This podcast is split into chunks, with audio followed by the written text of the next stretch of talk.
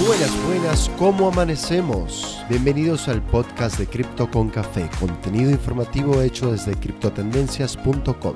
Soy Alberto Blockchain y aquí te traigo las 10 noticias sobre el mundo cripto y la industria blockchain que necesitas para comenzar el día.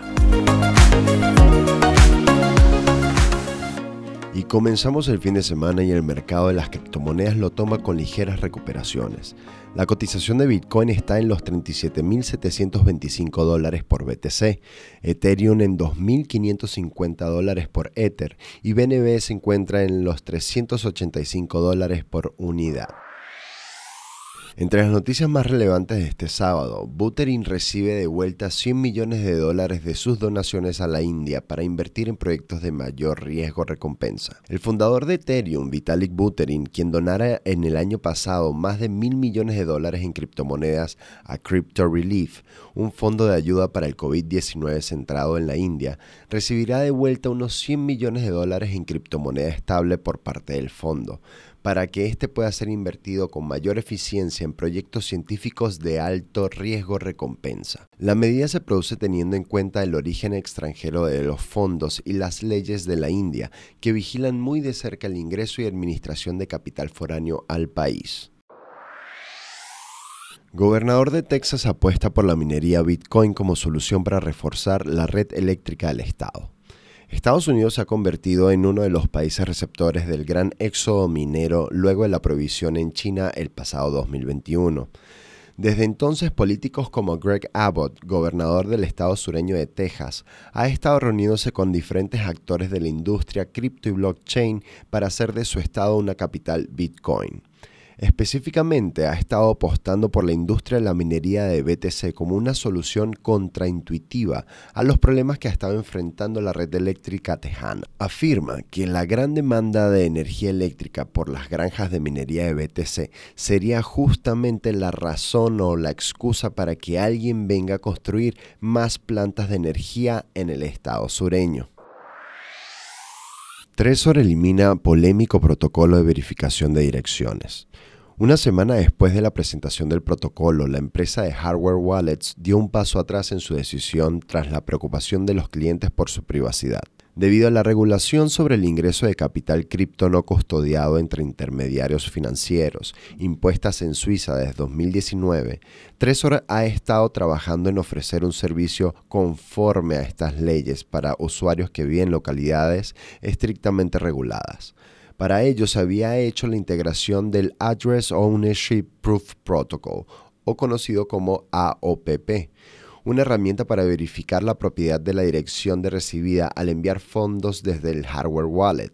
Sin embargo, la custodia de los datos personales que almacenaría el protocolo ha creado incomodidad entre la mayoría de los usuarios que no se ven afectados por regulaciones como esta, consiguiendo así que a tan solo una semana de la implementación del AOPP, Trezor ha decidido atender a la mayoría de sus usuarios y eliminar el protocolo en la próxima actualización de sus monederos. El estrepitoso fracaso de la criptomoneda de Facebook. El proyecto de Mark Zuckerberg para crear una criptomoneda que se esperaba aportaría miles de millones de dólares ha finalizado. La idea presentada en 2019 con el nombre de Libra se trataba de una criptodivisa respaldada por una bolsa de activos que fue recibida por las autoridades de Estados Unidos con bastante rechazo y como consecuencia el proyecto había comenzado una transmutación para poder obtener luz verde de los reguladores, relanzándose en 2020 con el nombre de Diem, pero con la ausencia ya de varios socios iniciales. Ahora se anuncia que el proyecto ha sido vendido a Silvergate Capital Corp por 200 millones de dólares. Meta Platforms Inc., antes conocido como Facebook, vendió los activos correspondientes del proyecto tras la salida de su director en noviembre del año pasado. Ahora se deben declarar ingresos por criptomonedas en Colombia. Las operaciones realizadas con criptodivisas comenzarán a ser fiscalizadas por la Dirección de Impuestos y Aduanas Nacionales DIAN, y a pesar de que no sean una moneda de curso legal en el país, deberán ser registradas en la declaración de la renta. Los residentes de Colombia que realizan operaciones en exchange de criptomonedas estarán en el radar de las autoridades tributarias del país. El director de fiscalización de la DIAN, Luis Quevedo, explicó que las ganancias en criptomonedas, así como de cualquier otro ingreso, deberán ser declaradas para el cálculo de la base imponible. Binance presenta solicitud en el Banco de España para convertirse en proveedor de servicios de criptomonedas regulado. La plataforma de intercambio de criptomonedas Binance.com ha hecho formalmente la solicitud ante las autoridades españolas para operar en el país de forma regulada. En búsqueda de expansión y consolidación en este mercado, tal solicitud implicaría que Binance opere conforme a la ley antifraude, defendida por el Ministerio de Hacienda, lo cual le exige a los exchanges de Bitcoin y otras criptomonedas envíen los datos y movimientos de dinero de sus usuarios con el fin de protegerlos ante la ley y combatir las actividades ilícitas. Se implementa con éxito última actualización antes de Ethereum 2.0.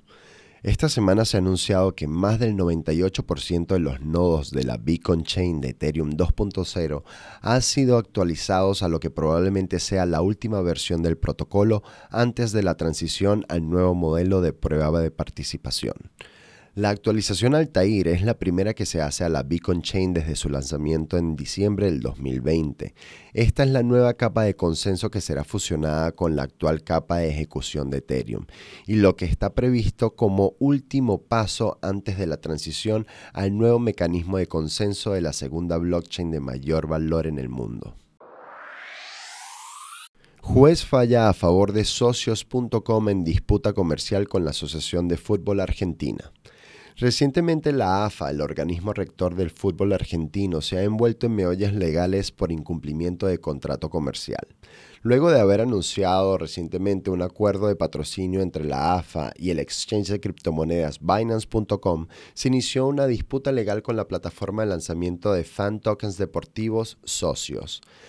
Resulta ser que previamente ya la AFA y socios habían contractuado la creación y venta del fan token de Argentina y que ahora la AFA estaba negociando con Binance el mismo acuerdo en total incumplimiento con el primero y en detrimento de los inversores del fan token ya lanzado. Es así como la jueza María José Guitraíno ordenó este viernes a la AFA de abstenerse a continuar con el nuevo acuerdo con la plataforma de intercambios de criptomonedas y cumplir sus obligaciones con socios.com. Reddit estudia añadir una función para integrar los NFTs como imágenes de perfil. Con más de 400 millones de usuarios activos mensuales, según datos de mediados del 2021, Reddit es una de las redes sociales más utilizadas por las personas, quienes aprovechan su formato para debatir, compartir ideas, noticias y contenido que abarca una amplia variedad temática. Además, Reddit se ha convertido en una poderosa red social para la comunidad Bitcoiner, cripto y blockchain en general. Es entonces como tras los últimos esfuerzos de Twitter, su herramienta de verificación NFT, ahora Reddit parece estar trabajando en una herramienta similar para permitir a los usuarios disponer de cualquier NFT de su propiedad como imagen de perfil o avatar en sus cuentas Reddit.